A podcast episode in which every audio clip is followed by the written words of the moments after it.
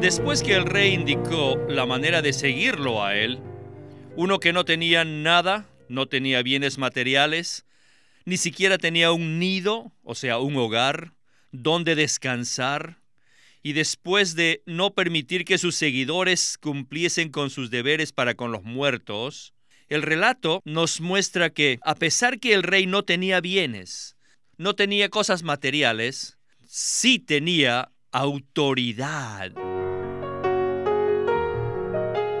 Bienvenidos al estudio Vida de la Biblia.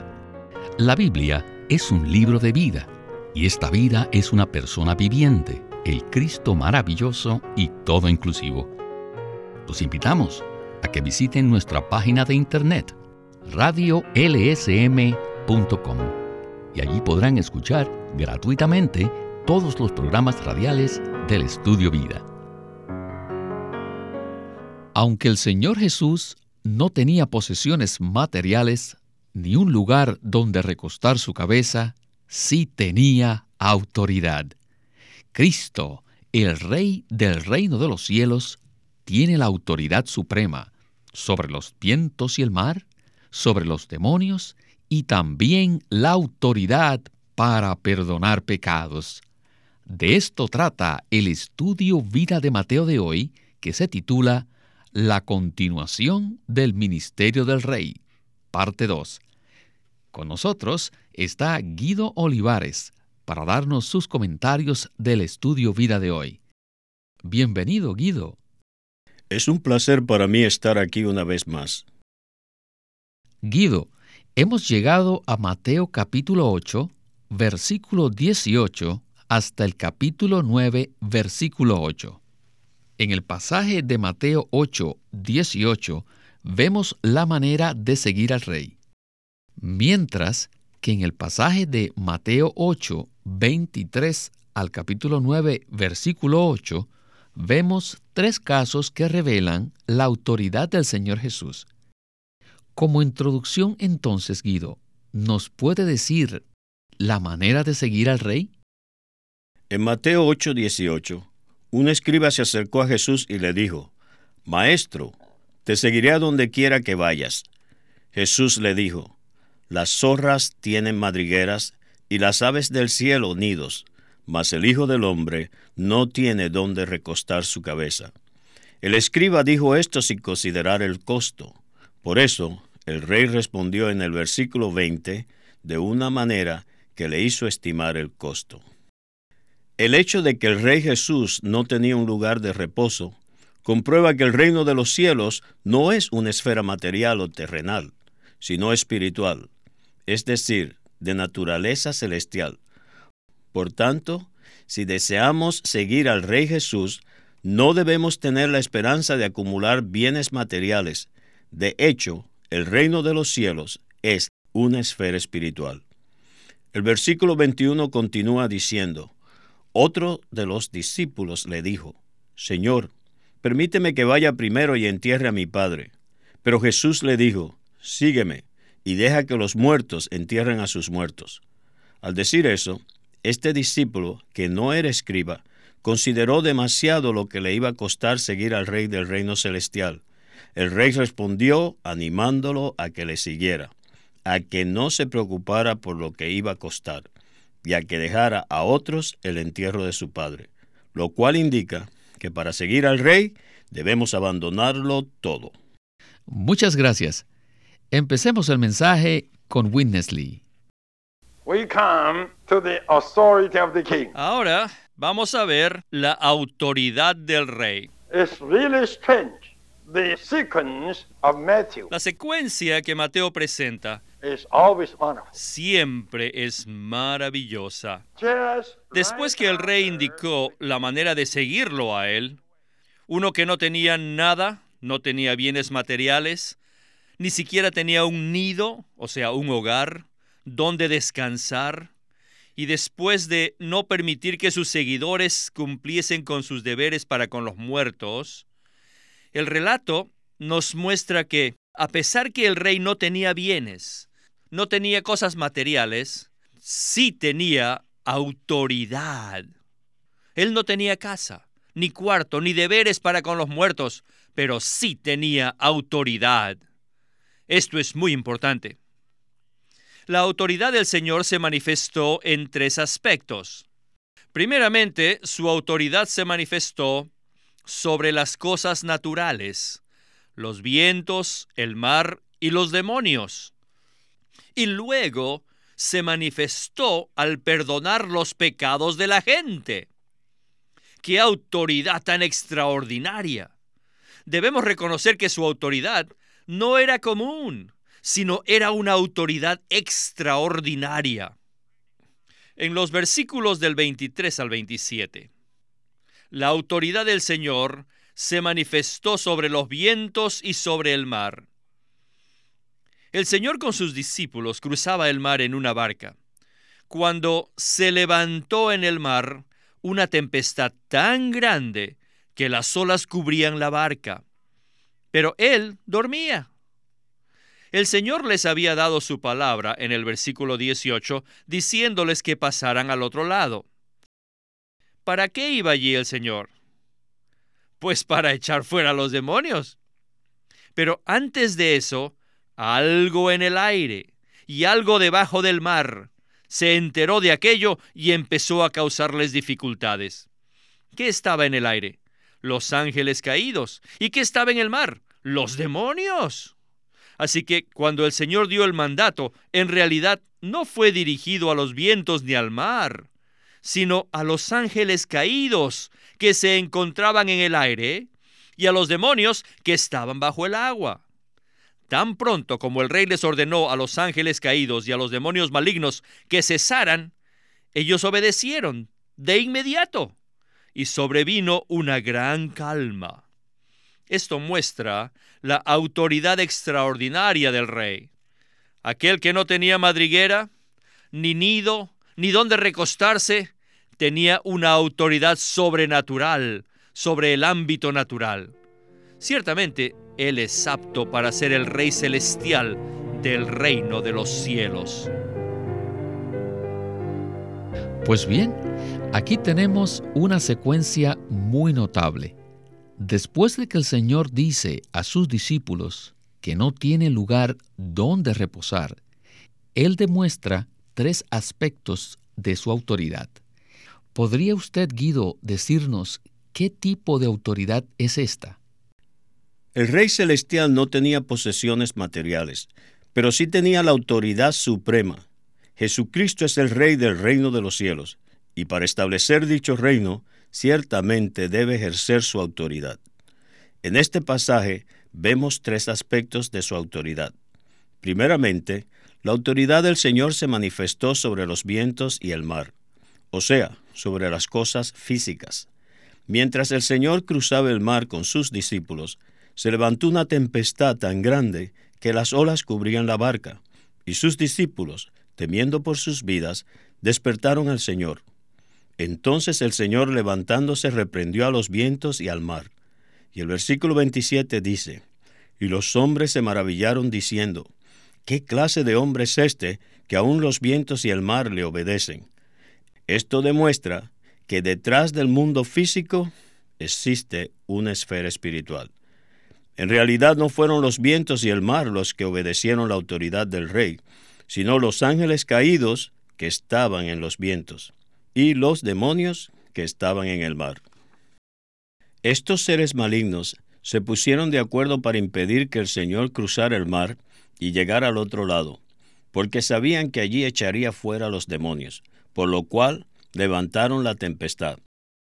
Pero el hecho de que el Señor los reprendió y ellos obedecieron demuestra la autoridad sobrenatural que el Rey Jesús tenía. Queridos radioescucha, si ahorita estás tú pasando por una tempestad y el mar te está tratando de tragar, acuérdate que tienes al Rey Jesús, al Rey de este reino, quien puede parar toda tempestad. Si tu matrimonio está ahorita en problemas, ahí está el Señor Jesús esperando para traer la calma y apaciguar. Él puede parar los vientos y apaciguar el mar. Más adelante veremos que el Señor también tiene autoridad sobre los demonios, y los echa fuera y los manda donde ir. Además, el rey tiene la autoridad de perdonar pecados. Esta es la autoridad que Cristo el Rey tiene para establecer en la tierra el reino de los cielos. En la siguiente parte abarcaremos Mateo 8 del 28 al 32. Leamos la escritura. Cuando llegó a la otra orilla, a la tierra de los Gadarenos, le vinieron al encuentro, saliendo de los sepulcros, dos endemoniados, feroces en gran manera, tanto que nadie podía pasar por aquel camino. Y he aquí, ellos clamaron diciendo, ¿Qué tenemos nosotros que ver contigo, Hijo de Dios? ¿Has venido acá para atormentarnos antes de tiempo? Estaba paciendo lejos de ellos una piara de muchos cerdos, y los demonios le rogaron diciendo, Si nos echas fuera, envíanos a la piara. Él les dijo, Id, y ellos salieron, y entraron en los cerdos, y he aquí, toda la piara se precipitó en el mar por un despeñadero y perecieron en las aguas. Esto es inverosímil. Bueno, regresemos después de esta lectura a nuestro estudio vida de hoy.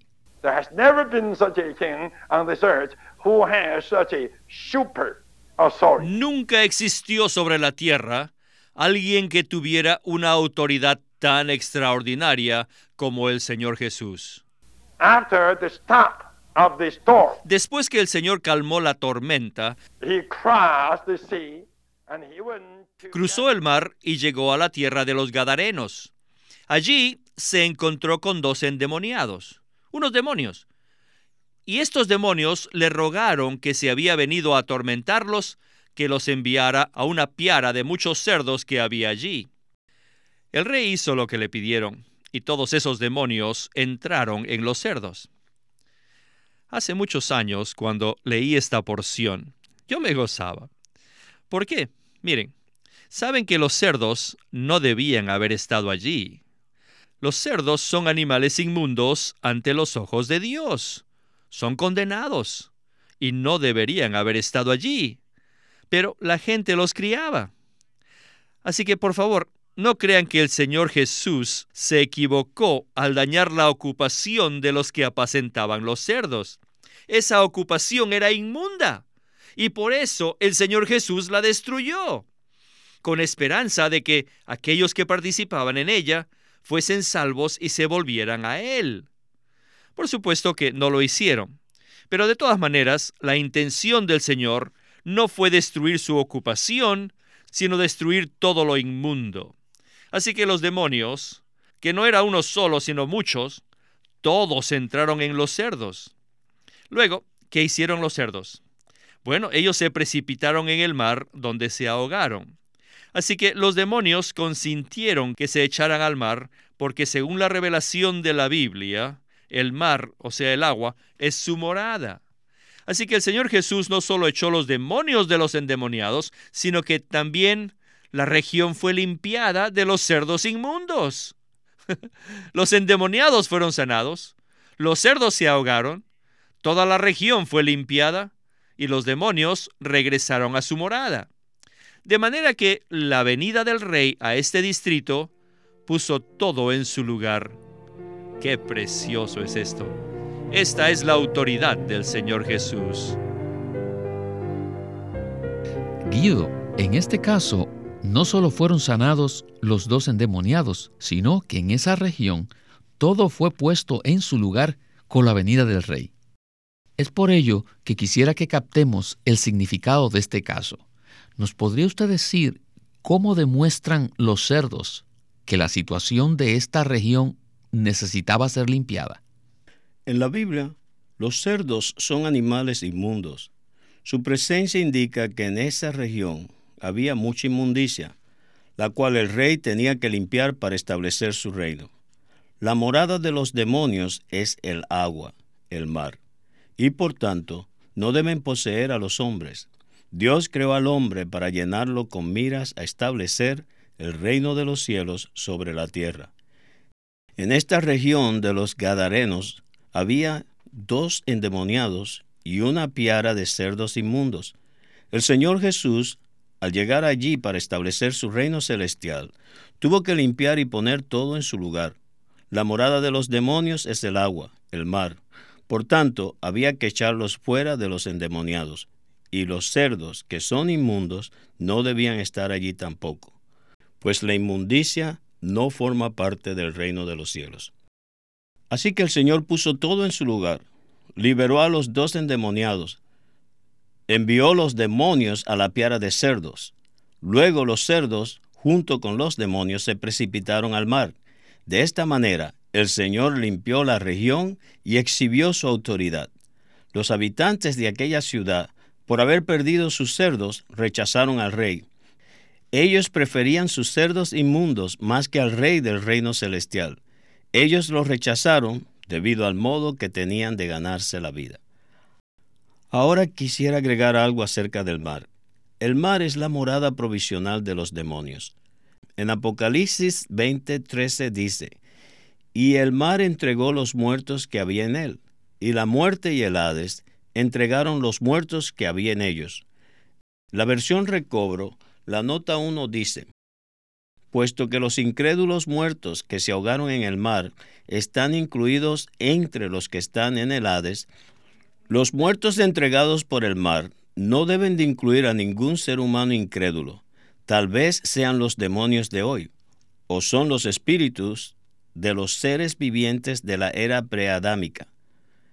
Esto puede indicar que los demonios de hoy serán echados en el gran trono blanco junto con los seres humanos incrédulos al lago de fuego. Los demonios serán echados al lago de fuego por la eternidad. El Señor Jesús tiene la autoridad de echar fuera todo lo que se oponga a su reino.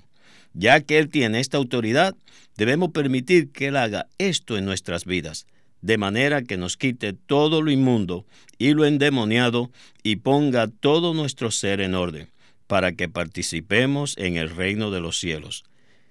Querido Radio Escucha, ahora mismo en este momento tú puedes limpiarte de todos tus demonios, de toda tu inmundicia, alabando, glorificando y clamando el nombre del Señor Jesús. Repite conmigo Señor Jesús, Señor Jesús, límpiame de toda mi inmundicia. Señor Jesús, saca de mí todos los demonios. Yo quiero ser limpio para pertenecer al reino de los cielos. Gracias, Señor Jesús. Queridos amigos, quisiera darles una palabra. Si ahorita tienes un trabajo en que representa los cerdos, quiero decirte que debes considerar esto. No debes rechazar al Rey Celestial por el beneficio de un trabajo que tiene que ver con este tipo de vida. Estás jugando con la eternidad.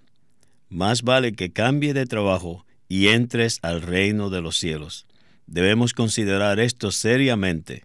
Amamos al Rey Celestial, amamos su reino y no queremos rechazar la eternidad por la manera que tenemos de ganarnos la vida. Que el Señor nos ayude a salir de cualquier cosa que esté en contra del establecimiento del reino de los cielos. Amén.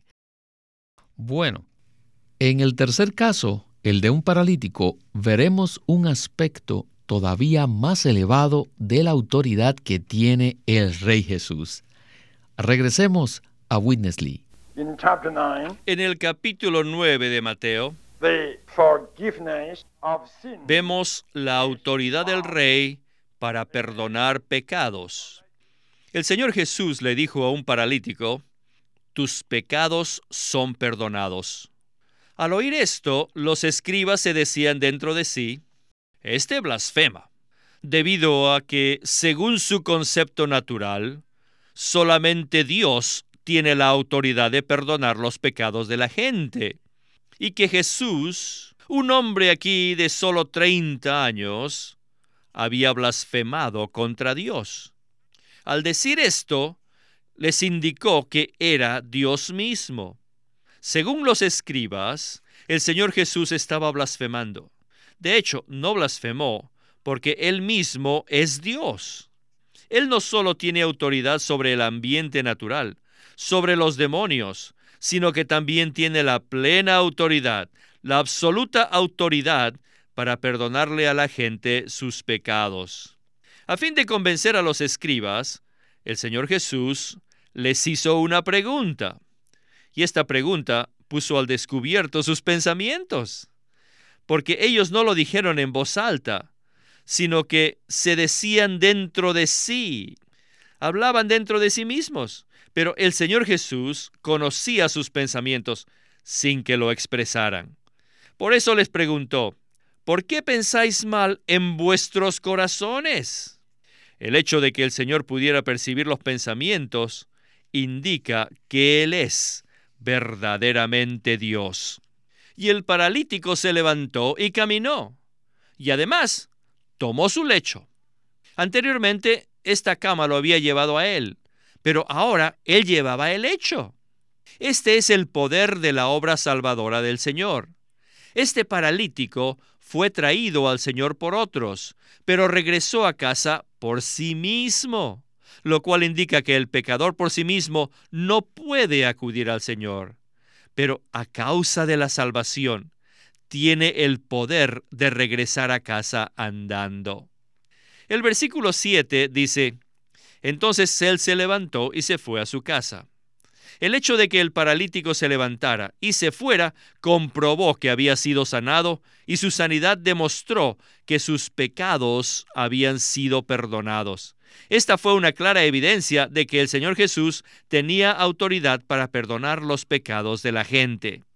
Estos casos de Mateo 8.1 al 9.8, que son narrados en estos pasajes, podemos ver un cuadro claro de quién es este Rey Celestial. Él es el que tiene la autoridad sobre los cielos y la tierra, sobre los demonios y también la autoridad para perdonar los pecados de la gente, y para lograr que esa gente se levante y ande. Sin embargo, si hemos de seguir a Él, no debemos esperar ningún disfrute material y debemos pasar por alto todas las obligaciones para con los muertos. Esta vista panorámica de estos pasajes nos proporciona un cuadro vívido del Rey Celestial y nos muestran quién es Él. No hay duda, Guido. Con el caso del paralítico vemos otro aspecto de la autoridad que tiene el rey. El hecho de que Jesús sanó al paralítico nos muestra algo más que simplemente el asunto de sanar a los enfermos. ¿No es así? Así es. Aquí vemos que el Rey Jesús tiene la autoridad para perdonar pecados. Por supuesto, solamente Dios tiene esa autoridad. Por tanto, la autoridad de Jesús es realmente la autoridad de Dios porque Jesús es el mismo Dios. El Señor Jesús tiene plena autoridad para perdonar nuestros pecados. Perdonar pecados es un asunto de autoridad en la tierra. Solo Jesús, el Salvador hombre, quien murió para redimir a los pecadores, quien tomó nuestro lugar, tenía tal potestad, la cual fue dada para establecer el reino de los cielos. Este reino no se encuentra en la esfera material, sino en la esfera espiritual. Por tanto, para entrar al reino de los cielos necesitamos que nuestros pecados sean perdonados y también que el Señor nos vivifique. El paralítico no podía andar sin hacer nada. Él solo estaba allí, tirado en su cama. Pero después de que fue salvo, pudo levantarse, andar y aún llevar su cama. En todo esto vemos la autoridad que el Rey Jesús tiene para perdonar nuestros pecados, sanarnos de todas nuestras enfermedades espirituales y vivificarnos a fin de que seamos los ciudadanos de su reino celestial. Queridos oyentes, recuerda, para el Señor no hay nada difícil. Cualquiera que sea tu invalidez, Él puede levantarte de ella. Para Él no es difícil ni perdonarte tus pecados, ni tampoco sacarte de la situación caída en que tú estés. No se trata de que nos levantemos y andemos primero y luego seamos perdonados de nuestros pecados. Una salvación así sería por obras. Por el contrario, primero somos perdonados de nuestros pecados y luego nos levantamos y andamos. Tal salvación es por gracia. Amén. Bueno, Guido, muchísimas gracias por haber estado hoy con nosotros en este estudio vida tan maravilloso. Gracias por invitarme.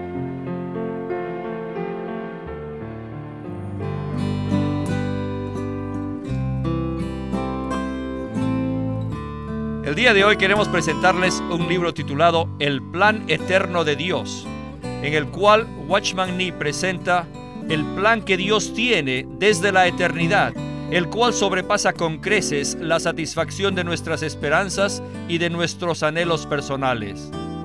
Dios tiene su propio deseo, su propia meta, y no descansará hasta que el último vestigio de rebeldía sea eliminado del universo y todo quede sujeto a Cristo. Y en este plan, la iglesia juega un papel muy importante. La iglesia está en medio de la lucha universal entre Dios y su enemigo Satanás. Esta lucha comenzó cuando se rebeló y se extendió cuando corrompió al hombre. Y ahora la responsabilidad de derrotar a Satanás recae sobre la iglesia en la medida que ésta se esfuerza, mediante la revelación y la oración, por defender los intereses de Dios sobre la tierra y eliminar todo indicio de la influencia satánica. Watchman Nee presenta la posición única del hombre y el privilegio que tiene la iglesia de cumplir el plan eterno de Dios. No se olviden, este libro se titula El plan eterno de Dios, escrito por Watchman Nee. El estudio Vida de la Biblia es una producción de Living Stream Ministry que presenta el ministerio de Watchman Nee y Windesley. Queremos animarlos a que visiten nuestra página de internet libroslsm.com. Allí encontrarán los libros impresos del ministerio de Watchman Nee y Witness Lee, la Santa Biblia versión recobro con sus notas explicativas y también encontrarán folletos, himnos, varias publicaciones periódicas y libros en formato electrónico. Por favor, visiten nuestra página de internet libroslsm.com. Una vez más, libroslsm.com. O llámenos a nuestro teléfono gratuito 1-800-810-1149. 1-800-810-1149. Además, si desean, pueden comunicarse con nosotros enviándonos un correo electrónico a estudiovida.com arroba lsm.org. Una vez más, estudiovida arroba lsm.org.